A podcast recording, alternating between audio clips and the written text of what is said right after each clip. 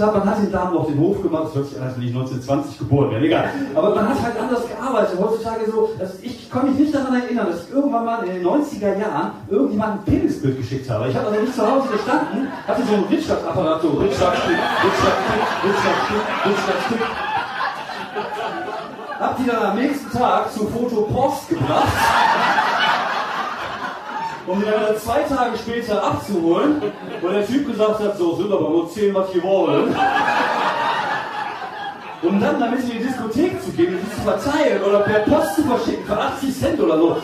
Ich hab das nicht. Ja, hallo Menschen, mein Name ist David Krassoff und das hier ist der Podcast ohne Sinn und Verstand. Wir haben Sonntag, es ist ein Kacktag irgendwie, das Wetter ist scheiße. Wir wollten auf die Kirmes gehen, geht nicht, weil es die ganze Zeit regnet und äh, ja, deswegen freue ich mich umso mehr, jetzt meine Zeit hier mit euch verbringen zu können. Was ihr gerade gehört habt, äh, kennt ihr vielleicht, wenn ihr die letzte Folge gehört habt. Es ist das Bit, äh, das ich vorige Woche das erste Mal angeteasert habe im Pitcher, was so gar nicht funktioniert hat mit diesem äh, Fotoapparat, seinen eigenen Penis fotografieren, so als Dickpick in den 90ern. Äh, und ja, ich habe es nochmal gespielt, jetzt äh, bei der Vollkontakt-Comedy meiner Show am Freitag oder letzten Freitag hier in Wuppertal. Und äh, ja, ihr habt gehört, die Leute sind voll abgegangen. War auch eine, war natürlich so, dass der Laden halt voll war. Die Leute waren auch eher so tendenziell Ü30. Ähm, war genau das Publikum für für das Bit sozusagen. Ich habe noch ein bisschen so ein paar Kleinigkeiten äh, habe ich noch gedreht und verändert, aber tatsächlich nur wirklich Kleinigkeiten und die Leute sind voll abgegangen. Auch wenn ich sagen muss, als ich mir jetzt die äh, die Aufnahme gerade noch mal angehört habe, beziehungsweise als ich die hier vorgespielt habe, dass sich das Lachen voll unecht anhört. Das hört sich echt an, als hätte hätte ich das Lachen reingeschnitten. Ähm, aber es ist äh, tatsächlich eine reale Aufnahme aufgenommen wieder mit meinem Su Q2N, diesmal relativ nah an der an der Bühne gestanden. Aber da war halt tatsächlich einfach so, äh, ja, dass die Leute echt gut abgegangen sind. Generell war die Show echt ein richtiger Erfolg. Aber du dazu gleich mehr. Es hat mich halt einfach nur gefreut zu sehen, dass ähm, ja die Idee ähm, ja Früchte getragen hat. Also dass man da irgendwie, dass man da mehr rausgeholt hat an dem Hals an dem Abend im Pitcher, wo es so gar nicht ankam. Äh, was natürlich auch an, an, an verschiedenen Faktoren lag. Das äh, hatten wir ja in der letzten Folge. Äh, mal gucken. Also ich glaube tatsächlich, ich habe noch so eine Idee für den Anschluss. Ne? Am Ende erzähle ich ja hier von wegen in der Diskothek verteilen oder 80 Cent verschicken, was eigentlich blödsinnig ist. Es müsste 80 Pfennig heißen. Aber äh, wie gesagt, ich war da halt so gerade im Flow, dann passiert sowas schon mal. Aber äh, 80 Pfennig verschicken und dann äh, wäre die Idee darauf jetzt noch aufzubauen und dann vielleicht so eine Art Brief noch zu schreiben, also ne, vor dem Publikum so sowas wie keine Ahnung, äh, hallo Heike, ich äh, wollte dir nur sagen, dass ich dich richtig töfte finde und hier als ähm, als Zeichen meiner Bewunderung für dich äh, schicke ich dir ein Penisbild mit irgendwie sowas, dass man irgendwie so eine Art Brief vorliest und äh, ja, das dann noch mal so äh, so verstärkt. Mal gucken, mal schauen. Also ich habe da noch ein paar paar Ideen, wie ich das Ding noch irgendwie äh, ja, schöner machen kann. Mal, mal schauen, mal gucken, was draus wird. Ich habe eine interessante Woche hinter mir. Und äh, ich hatte viele Auftritte. Ich war am äh, Montag, glaube ich, in ähm, Essen bei Multi Mixed Multimedia. Eine Show von dem Kollegen Florian Daimer. Äh, die erste, die Premiere in, ähm, in Essen war das und es war in der Kneipe. Es war gut besucht und es war äh, nicht ganz so einfach, weil die nicht so super auf Comedy gemünzt waren, aber ähm, ich glaube, ich habe sie dann doch bekommen. Ich hatte da, glaube ich, auch nochmal so ein kleines äh, Aufnehmchen äh, bei Facebook und bei Instagram gepostet von dem Auftritt. Also alles in allem war es ein schöner Abend, waren Musiker da, waren YouTuber da und äh, zwei Comedians, ich und äh, Pierre Schäfer oder Pierre Schäfer und ich, so rum ist es richtig. Und äh, es war okay, also es war jetzt kein schlechter Auftritt, wie gesagt, die waren halt einfach äh, glaube ich, gar nicht so in Comedy-Laune, nachdem zweimal da vorher Singer-Songwriter waren. Dann ist natürlich immer ein bisschen schwierig, die dann für Comedy zu packen. Aber ich glaube, ich habe das ganz gut hingekriegt und hat auch äh, dann dementsprechend Spaß gemacht, der Auftritt. Ähm, war eine schöne Geschichte, schöne runde äh, Veranstaltung. Ähm, ich denke mal, da wird man auf jeden Fall noch mal das ein oder andere von hören. Ich glaube, der hat sich da auch äh, recht viel vorgenommen mit vier Veranstaltungen noch dieses Jahr in, in Essen oder sogar in verschiedenen Locations. Also haltet das mal im Auge im, im Mixed Multimedia von Florian Daimer. Dann war ich am Mittwoch im Comedy Punch Club in Solingen. Das war die Premiere. Und äh, mit dabei waren einige Kollegen wie Jamie Witzbicki, Falk Schug, Lea Baptista und wer war denn noch? Der Javid war noch dabei, genau. Und ähm, ja, es war halt nicht so megamäßig Besuch, es waren vielleicht so 20, 25 Mannequins in dem Raum. Aber gut, man kennt das ja. Und äh, da ist was passiert, was äh, ich sehr interessant fand und was ich aber leider nicht aufgenommen habe. Ich habe mir vorher gedacht, ach, der Auftritt kann gar nicht so geil werden, den nehme ich mal nicht auf. Und im Nachhinein ärgere ich mich sehr, sehr, sehr darüber. Es war nämlich so, dass ein Kollege im Publikum sehr mitteilungsbedürftig war. Aber so mitteilungsbedürftig, dass es halt schon störend war. Und äh, sowas nennen wir ja in der Comedy-Szene Heckler. Das sind Leute, die immer reinreden, die immer alles kommentieren. Und äh, man hat halt schon gemerkt, der Falk, der hat äh, mit der Moderation angefangen. Ähm, Falk ist halt ein sehr guter Moderator und Improvisator, der kann damit umgehen, der hat sich auch darauf eingelassen, hat Spirenskis mit denen gemacht, dann kam Jamie auf die Bühne und äh, sagte hinterher, der hätte ihn dann doch schon ein bisschen genervt. Dann kam Lea Baptista auf die Bühne, eine Newcomerin, die hatte, glaube ich, so ihren fünften Auftritt. Und auch da hat er nicht aufgehört zu labern und reinzusprechen. Und Ah, das war halt einfach sehr unangenehm und man hat halt gemerkt, dass sie dann halt mit der Situation auch ein bisschen überfordert war, hatte dann irgendwann mal so gesagt, boah, wenn ihr euch unterhalten wollt, dann kann ich jetzt auch aufhören oder irgendwie sowas in der Art, was halt dann eher äh, etwas unsouverän aussieht, aber was ist, äh, ich kann es nachvollziehen, ich habe es auch schon gemacht, in der Situation weißt du echt erstmal nicht, was du machen sollst. Und dann durfte ich auf die Bühne und ich dachte mir, okay, den Kollegen kralle ich mir. Und also ich hatte, ich hatte mir jetzt vorher keine Gedanken gemacht, was ich mache. Aber ich wusste, wenn der da irgendwas äh, reinredet, dann würde ich aktiv werden. Und er, er hat mir den Gefallen getan und dann irgendwann habe ich dann halt, als er beim dritten oder vierten Mal irgendwas kommentiert hat und gesagt hat, habe ich ihn dann äh, direkt angesehen und habe ihn angesprochen, habe gesagt, Kollege, du bist die ganze Zeit am Reden. Und jetzt stell dir einfach mal vor, du hast, war mit deiner Freundin da oder mit einer Freundin, ich wusste jetzt nicht, ob es seine Freundin war oder nicht.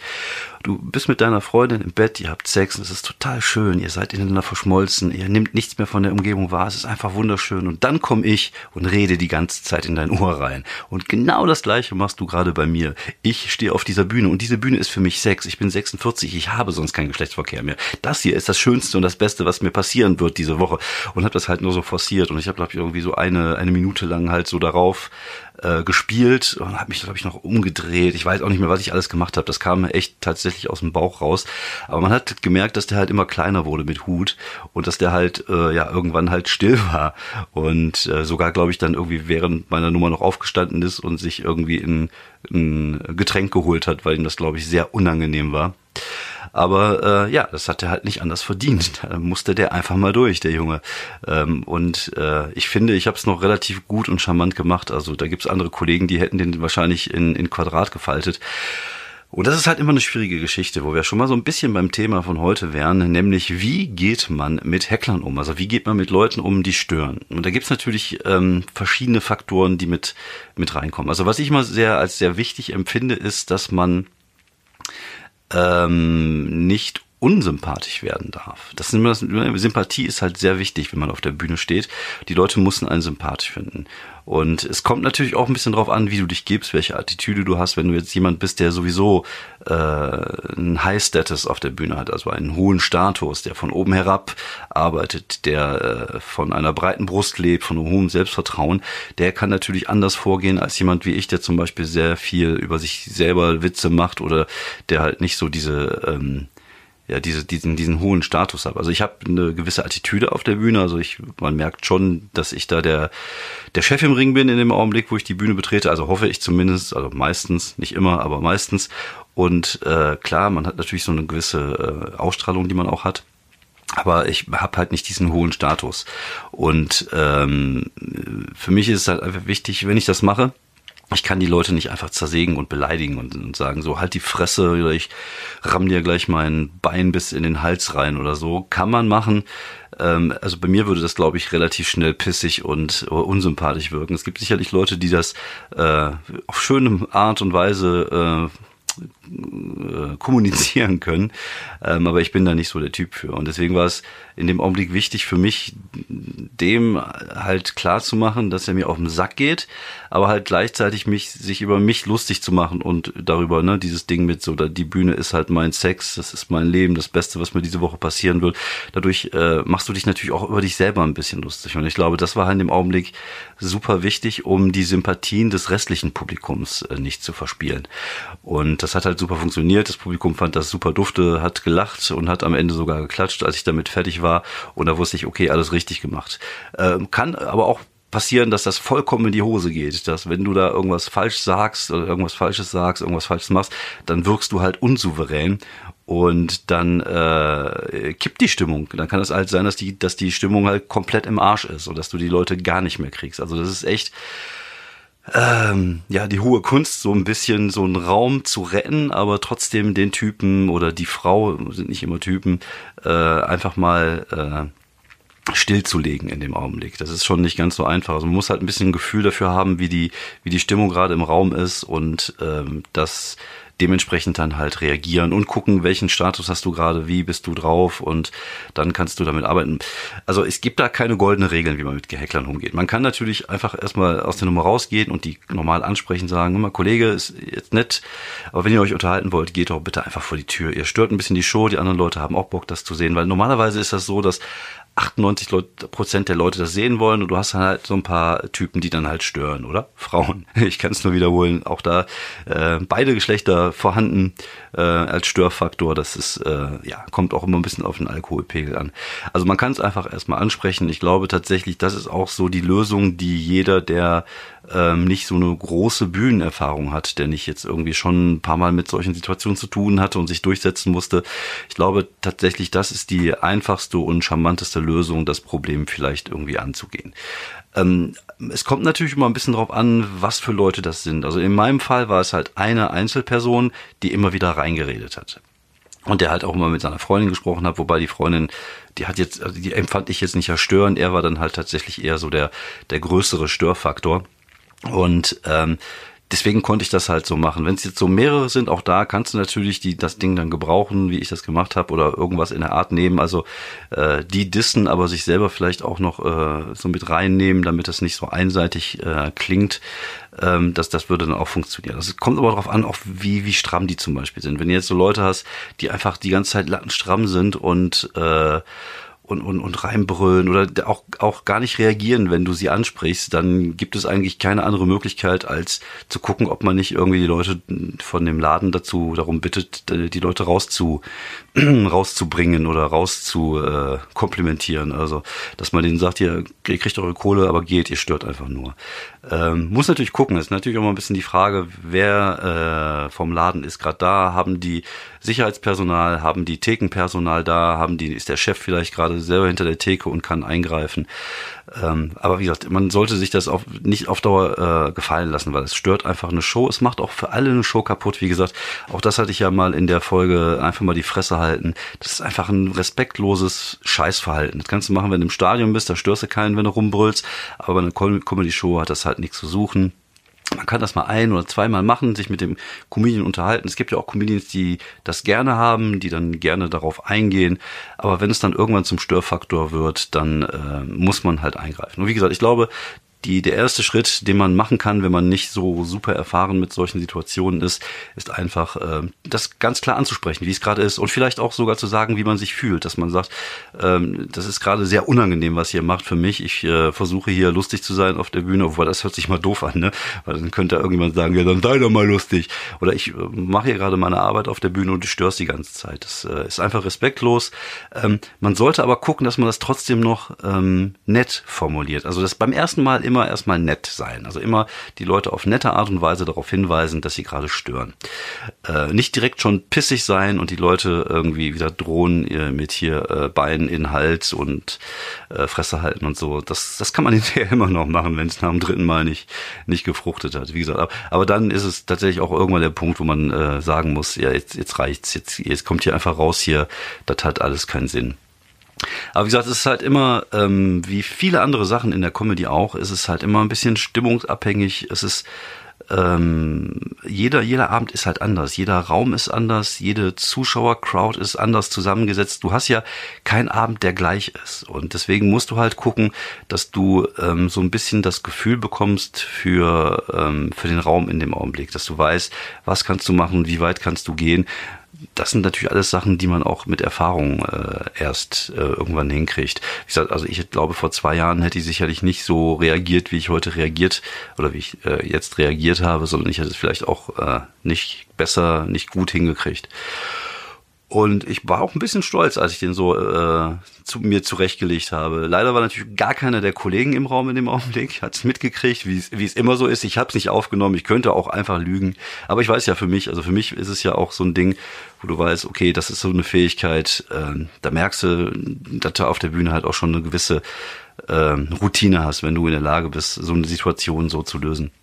Von daher äh, klopfe ich mir jetzt mal auf die Schulter. Also ich erzähle euch, dass ich mir jetzt auf die Schulter klopfe. Vielleicht tue ich es, vielleicht nicht. Das äh, werdet ihr niemals erfahren. naja, nee, also von daher, der Abend war für mich auf jeden Fall schon mal ein guter Abend, nachdem ich den äh, jungen Mann zurecht äh, gelegt, mir zurechtgelegt habe. Wobei ich natürlich äh, dann auch, als ich von der Bühne runtergegangen bin, bin ich noch mal zu ihm, hab, mal, hab ihn mal kurz gefistbumpt und den mal so ne, mit dem Finger auf ihn gezeigt, so nach dem Motto so, jo, alles gut, Junge, alles klar, weil du willst ihn ja auch nicht mit einem beschissenen Gefühl dann weiter an dem Abend lassen. Und soweit ich das beurteilen kann, war der natürlich dann auch, äh, oder war er halt hinterher auch ruhig und hat sich auch irgendwie bei irgendeinem anderen Künstler entschuldigt, dass er das so nicht wahrgenommen hätte und wie gesagt, alles gut. Äh, dafür war ich ja da. Ich habe ihn ja verarztet und ihn einem Pflaster aufgeklebt. Ähm, ja, wie gesagt, wenn ihr das, äh, es ist aber immer mal lustig zu sehen, wie, wie, wie Comedians reagieren auf Heckler. Das kann ich gerne auch mal äh, so als Empfehlung, als kleine Empfehlung der Woche äh, rausgeben. Gebt einfach mal Heckler ein bei, bei, ähm, bei YouTube. Da gibt es sehr viele Videos, wie Leute auf Heckler reagieren. Gerade in den USA oder in Großbritannien ist das manchmal richtig, richtig heftig, was da geht. Also du hast da Leute, äh, die, die rasten voll aus auf der Bühne und machen dann den Heckler aber sowas von zur Sau. Und äh, manchmal geht das auch so weit, dass der Heckler dann auf die Bühne kommt und den auf die Fresse hauen will. Und äh, ja, da, äh, da geht es echt nochmal so einen Ticken härter, härter zu. Aber es ist halt sehr amüsant zu sehen, wie die Leute damit umgingen. Und äh, ja, vielleicht kann man auch ein bisschen was lernen. Vielleicht nicht im Härtegrad, aber das äh, kann man sich auf jeden Fall mal angucken. Einfach mal Heckler eingeben bei YouTube. Dazu passt noch eine andere Empfehlung, die ich habe. Das hatte der Kollege äh, Mario Siegesmund mir äh, als Tipp gegeben. Ich lese gerade I Kill. I Kill ist ein Buch, was es auch als ähm, als E-Book gibt bei Amazon. Kann man glaube ich aber auch bei Amazon im Normal besorgen. I Kill ist äh, sind so Road-Geschichten von Comedians. Also äh, in Amerika ist es halt ähm, so, dass viele Comedians auf die Straße gehen müssen. Also doing the road sozusagen. Das heißt, die reisen halt quer durch Amerika und spielen halt in jede Käfer irgendwelche kleinen äh, kleine Shows, egal ob das jetzt im im äh, tiefsten äh, Mississippi ist, wo du dann irgendwie, keine Ahnung, irgendwelche Ku Klux Klan Typen im Publikum sitzen hast oder äh, in New York, wo du irgendwie in einer äh, schwarzen Bar spielen musst und also ne, wobei New York ist glaube ich äh, äh, noch einig, einigermaßen entspannt, aber gerade also auf dem Land so Kentucky und die reisen überall hin und mal spielen die kleinen Venues, also die kleinen Locations und tausende von Kilometer äh, liegen die zurück. Und das ist halt für die sozusagen ihre, ihre Lehrzeit. Also sowas haben wir in Deutschland ja gar nicht. Ne? Ich hatte ja das ja auch wieder beim letzten Mal. In Deutschland ist ja jeder Comedian nach, äh, nach einem Jahr, sieht er sich ja schon bei Nightwar, schon beim Quatsch Comedy Club. Und äh, in den USA musst du dir erstmal richtig den Arsch abarbeiten. Und das sind halt Clubs teilweise dabei, wo du auch äh, einen Zaun vor der Bühne hast, weil die Leute zwischendrin mit Essen werfen. Und äh, das ist eine Ausbildung, sag ich mal. Wenn du da drei Jahre gemacht hast, dann äh, ja, kommst du auch mit Hecklern zurecht.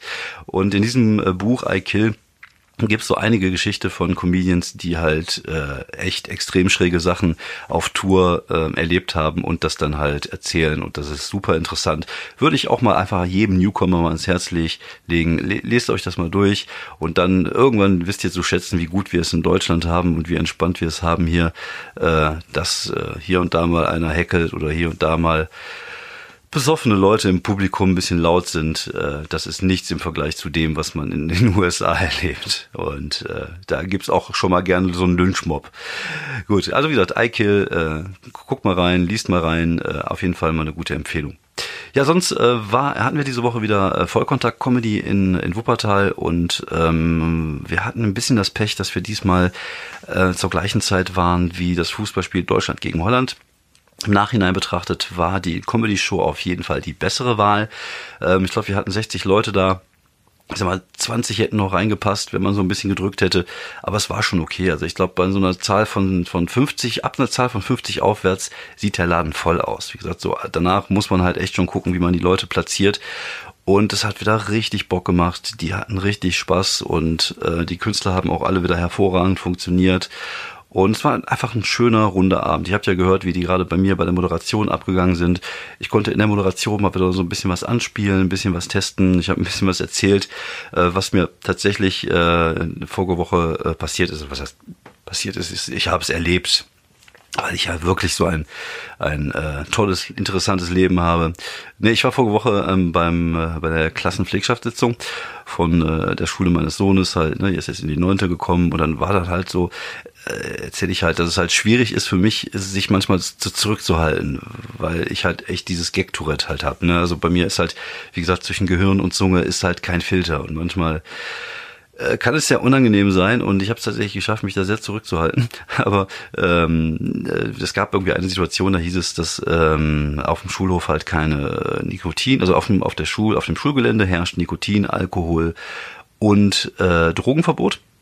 Soweit so gut, also wobei ich sagen muss, hat sich echt vieles verändert, seit ich in die Schule gegangen bin, weil wir hatten damals tatsächlich auch noch so eine Raucherecke und äh, ich glaube, da sind sogar die Lehrer noch mit Rauchen gegangen oder Rauchen gekommen.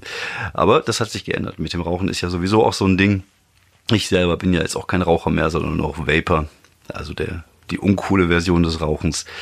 Ähm, auf jeden Fall äh, hieß es dann auch, dass es tatsächlich irgendwelche äh, Leute gibt, die so um das Schulgelände rum äh, lungern und den äh, jungen Menschen dort immer so ein Päckchen Gras in die Hand drücken, so nach dem Motto, so probier das mal, der erste ist umsonst. Und wenn sie dann Gefallen dran haben, dann gehen sie natürlich wieder dahin und kaufen das. Ist eigentlich keine schlechte Idee. Vielleicht sollte ich mit meiner Comedy auch mal machen, einfach mal in die Stadt gehen, mal sagen, mal, hier ist ein Witz für dich, wenn es dir gefällt, komm nächste Woche zu mir zum Solo. Naja, auf jeden Fall äh, haben die dann gesagt und äh, meinten, wir sollten halt mal mit ähm, unseren Kindern sprechen, also in meinem Fall mit meinem Sohn sprechen und dem sagen, wie er sich zu verhalten hat. Und dann kam ich nach Hause und sagte dann, äh, Noah, komm bitte hier hin. Und dann haben wir ihm halt gesagt, es gibt halt so Leute, ist das auch schon mal passiert? So, nee, nee, kriegst du das schon mal mit? Nee, nee. Hätte ich jetzt auch gesagt, keine Ahnung. Und dann habe ich ihm halt gesagt, also falls dir mal irgendjemand Drogen zusteckt, ähm, gib sie zu Hause ab. da kümmere ich mich dann um die Vernichtung. Und äh, genau das hatte ich auch als Gedanke, als sie das in der Schule erzählt haben. Und dann äh, habe ich es da aber nicht ausgesprochen und habe es direkt bei meinem Sohn gemacht. Der fand es tatsächlich witzig. Aber ich glaube, der ist da, äh, ist da nicht so der Typ für, für ist, ist noch nicht so nah an den Drogen gebaut, wofür ich auch sehr dankbar bin. Er geht auch eher so in die Schiene Nerd, er zockt viel. Auf der anderen Seite, ähm, oh, ich habe glaube ich eine Nachricht gekriegt. Ach, scheiß der Hund drauf. Ähm, auf der anderen Seite, ich war mit in dem Alter genauso. Also bei mir war tatsächlich so die Zeit, wo ich äh, auf die Straße gegangen bin, auch erst so ab 16 aufwärts. Ich glaube, ich habe von 11 bis 16 entweder Pen und Paper Rollenspiele gespielt oder am Computer gezockt. Ich war auch voll der der äh, drin Rumhänger und habe erst so ab 16, sogar teilweise ab 18 erst richtig äh, auf die Kacke gehauen. Und das ist bei ihm halt ähnlich. Und äh, ja, ich finde das ganz okay, besser so, als wenn er irgendwie, keine Ahnung, jetzt schon draußen rumkifft. Ich finde, äh, ich habe ja nichts gegen Kiffen, wie gesagt, ich äh, würde es ja selber auch machen, wenn es äh, wenn's, äh, mal die Zeit dafür, wenn, wenn mal die Zeit dafür da ist, dann mache ich das auch ganz gerne, aber äh, ich finde, mit 14 muss man damit noch nicht anfangen. Also ich finde gerade ähm, in dem Alter sollte man da so ein bisschen die Finger von lassen. Da kann einem ja schon echt ein bisschen matschig in der Birne machen, wenn man das zu oft und zu häufig macht. Aber das ist eine andere Geschichte, die ich jetzt hier nicht so weiter breit treten werde. Vielleicht kommen wir dann irgendwann mal zu den Zeiten zurück. Ähm, aber das habe ich dann halt ge gesagt und dieses, diesen Gedanken hatte ich halt auch bei der Schulflex-Sitzung, aber konnte mich echt tatsächlich noch ähm, ja gut zurückhalten. Ich glaube zum Glück für alle Beteiligten. Ich glaube nämlich nicht, dass das irgendjemand von denen irgendwie hätte witzig gefunden. Von daher äh, war es glaube ich ganz gut, dass ich nicht gemacht habe. Aber es war schwierig. Also es war echt hart. Das war so, ne, weißt du, wenn ihr irgendwo sitzt und ihr müsst unglaublich, unglaublich, unglaublich feste pupsen und ihr könnt das nicht, irgendwie im Aufzug oder so, keine Ahnung, wo auch immer. Und das äh, frisst sich so ein bisschen rein und das gleiche ist halt bei mir auch bei solchen Geschichten. Dann war ich am äh, Sonntag war ich ne, äh, was nee Samstag Samstag war ich auf der Kregencon. Ähm, das ist eine kleine Convention in Krefeld Rollenspiel Pen und Paper Convention. Hab da ein bisschen von meinem alten Nerdzeug gelesen. Fand es sehr schön, dass äh, so 10 bis 15 Mannequins da saßen. Ja, also mir war schon klar, es ist halt keine große Location. Das Ding ging, äh, keine große äh, Convention. Das Ding ging über zwei Etagen. Da waren vielleicht insgesamt 50 oder 60 oder vielleicht auch 100 Leute, wenn es hochkommt in dem, in dem Ding. Aber wirklich, wenn es hochkommt und dann nur mal so 10, 15 Leute zu haben, die zu einer Lesung kommen, ist schon okay. Ich fand das sehr, sehr angenehm. Es hat Spaß gemacht, mal wieder diesen ganzen Nerd-Kram loszuwerden. Hab mich dann hinterher super gut mit einem Typen unterhalten, dessen Name ich immer noch nicht weiß. Ich habe keine Ahnung, wie der heißt. Und aber habe mich super mit ihm unterhalten über verschiedene Themen, über Serien und über äh, über Bücher, halt über den ganzen Nerd-Kram und übers Älterwerden und darüber, dass der körperliche Verfall unaufhörlich fortschreitet. Aber es war super nett. Also es war total nett und äh, ich hatte nette drei, vier Stunden auf dieser kleinen Convention. Hab auch direkt wieder eine Einladung gekriegt. Äh, nächstes Jahr in Wesel bei der Niederrhein Convention ich mache das gerne. Also das ist halt irgendwie, das sind ja meine Wurzeln, da komme ich her. Und erstaunlicherweise ist das so, dass die Leute irgendwie meinen Namen nicht so wirklich kennen. Also die kennen meistens immer noch das Nerdmädchen, halt den Nerdmädchen-Text, aber die wissen halt nicht, wie viel ich halt tatsächlich in der Szene schon gemacht habe, bevor dieser Text war. Ich habe ja viel auch so Pen und Paper Kram selber geschrieben und mitentwickelt wie Ratten und Funky Coles und ich habe für Shadowrun und Cthulhu geschrieben. Also ich war da schon relativ viel tätig, aber halt eher so im, im Hintergrund und äh, dann hatte ich mich auch draußen unterhalten und dann sagte einer, ja, krass auf den Namen, sag mir was, es gibt auch einen Autor, der so heißt. Ich sagte, das bin ich. Also ja, es gibt nicht immer jemand, der Rollen, ja, das bin auch ich. ich sag, das war alles ich, weil ich habe halt echt tatsächlich, wenn man so ein bisschen runterbricht, die letzten äh, 15 Jahre, ich habe erst recht spät mit dem Scheiß angefangen, tatsächlich mit der Schreiberei und mit dem, äh, ja, kreativen Rumgemache. Also früher hatte ich es immer in mir, aber ich habe es nie so wirklich rausgelassen und dann halt ähm, durch das Kennenlernen von André Wiesler, äh, Gott hab ihn selig, ähm, ist es halt so ein bisschen äh, rausgekommen und habe dann tatsächlich echt sehr, sehr viel gemacht, Kurzgeschichten geschrieben und äh, äh, für Rollenspiele geschrieben, Rollenspiele entwickelt, also immer Pen und Paper Rollenspiele. Die Älteren unter euch werden sich erinnern, das schwarze Augen, Dungeon and Dragon, sowas in der Art. Und da war ich relativ viel tätig und habe da sehr viel gemacht und äh, ja, habe ein breites Spektrum an kreativer Arbeit hinter mir, von Spieleentwicklung äh, ja, bis hin zu dem, was ich heute mache, nämlich auf der Bühne stehen und Witze über Penisbilder machen. Ob das jetzt so ein Fortschritt ist, ich habe keine Ahnung. Aber ich mach's gerne. Und es macht mir momentan auch wieder super viel Spaß. Ich ähm, ich, ich liebe es. Es ist äh, einfach schön zu sehen, dass die Ideen, die man so in seinem dunklen Kämmerchen hat, äh, sich auf der Bühne entwickeln. Und ich glaube, ich bin da auf einem ganz guten Weg. Und ich freue mich darauf, dass nächste Woche auch wieder so viele Termine sind. Ähm, morgen ist Montag, es ist wieder New Material Night im Pitcher in, äh, in Düsseldorf. Ich denke, ich werde zum dritten Mal nacheinander dahin gehen, einfach weil ich gerade brenne. Ich birne ich bin on fire, wie man so schön sagt, deswegen äh, werde ich das wahrscheinlich morgen mitnehmen. Die Vollkontakt-Comedy am 11. Äh, in Viersen fällt leider aus. Wir haben nur 14 Karten im Vorverkauf verkauft. Aber das ist uns einfach zu risikoreich, weil wir müssen halt mindestens 40, 50 Leute haben, um die Künstler zu bezahlen und darum geht's immer. Und äh, von daher haben wir gesagt, äh, ja, vielleicht ist das so ein bisschen die Auswirkung des Spätsommers, vielleicht gibt's im Viersen dann auch irgendwie ein Volksfest in der Zeit. Man weiß halt nicht, woran es gelegen hat. Ja, man weiß nicht, woran es gelegen hat. Und äh, deswegen lassen wir es erstmal auffallen. Wir gucken mal äh, im November, wie es weitergeht und äh, schauen dann mal, äh, ja, wenn es da der gleiche Fall ist, dann muss man sich echt überlegen, ob man das weitermacht oder nicht. Und dann, es wäre schade drum, weil die Show auch immer sehr, sehr viel Spaß gemacht hat, die äh, letzten sieben Male oder so, die wir schon hatten. Es war immer geil, also ich würde es gerne weitermachen. Aber wenn die Leute nicht mehr kommen, wie gesagt, man steckt nicht drin, man weiß nicht warum. In Wuppertal läuft super. Und auch die Leute waren jetzt wieder, es war auch wieder geil. Also, das habe ich ja gar nicht erzählt, dass Leute nach der Show nach mir kamen, sagten, das war das erste Mal, dass sie Live-Comedy gesehen haben in so einem kleinen Club. Und wie geil das wäre. Und ich sagte, ja, das ist, Comedy ist halt live am besten und gerade diese kleinen Clubs und, und diese kleinen Clubs und wir haben so viele gute Nachwuchscomedians.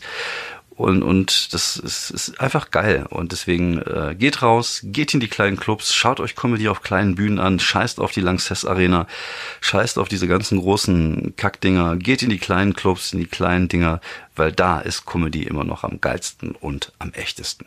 Und mit diesen Worten, Worten höre ich heute auf. Es gibt heute äh, auch kein Fundstück der Woche, weil ich die Woche so beschäftigt war mit äh, anderen Dingen, dass ich äh, nichts gefunden habe. ist so, ne? Und äh, aber ich, äh, wenn ich was finde, werde ich es natürlich machen. Dafür gab es heute zwei Empfehlungen. Wie gesagt, äh, Schaut euch mal bei YouTube einfach mal den Begriff Heckler an und äh, iKill, falls ihr euch gerne mit äh, Stand-up-Comedy beschäftigt, auch da einen dicken Empfehlungsdaumen von mir. Ich äh, möchte mich hier nochmal bedanken fürs Zuhören. Auch äh, euch wünsche ich eine wunderbare nächste Woche. Ähm, ach, ich genau, ich bin dort am, am ach, ich bin völlig durcheinander gerade. Am Sonntag bin ich noch in Dortmund äh, im Spiegelzelt mit Nightwatch unterwegs, wegen große Dinge ficken und so. Ich bin dabei, 400, 500 Leute im Spiegelzelt. Wird auf jeden Fall geil. Phil Laude ist dabei. Äh, ich glaube, Tino Bommelino ist ein, ein Line-Up aus der Hölle. Das wird richtig geil. Ja, vielen Dank fürs Zuhören. Ich wünsche euch eine schöne Restwoche und äh, wir hören uns nächste Woche hier beim Podcast ohne Sinn und Verstand. Ich wünsche euch.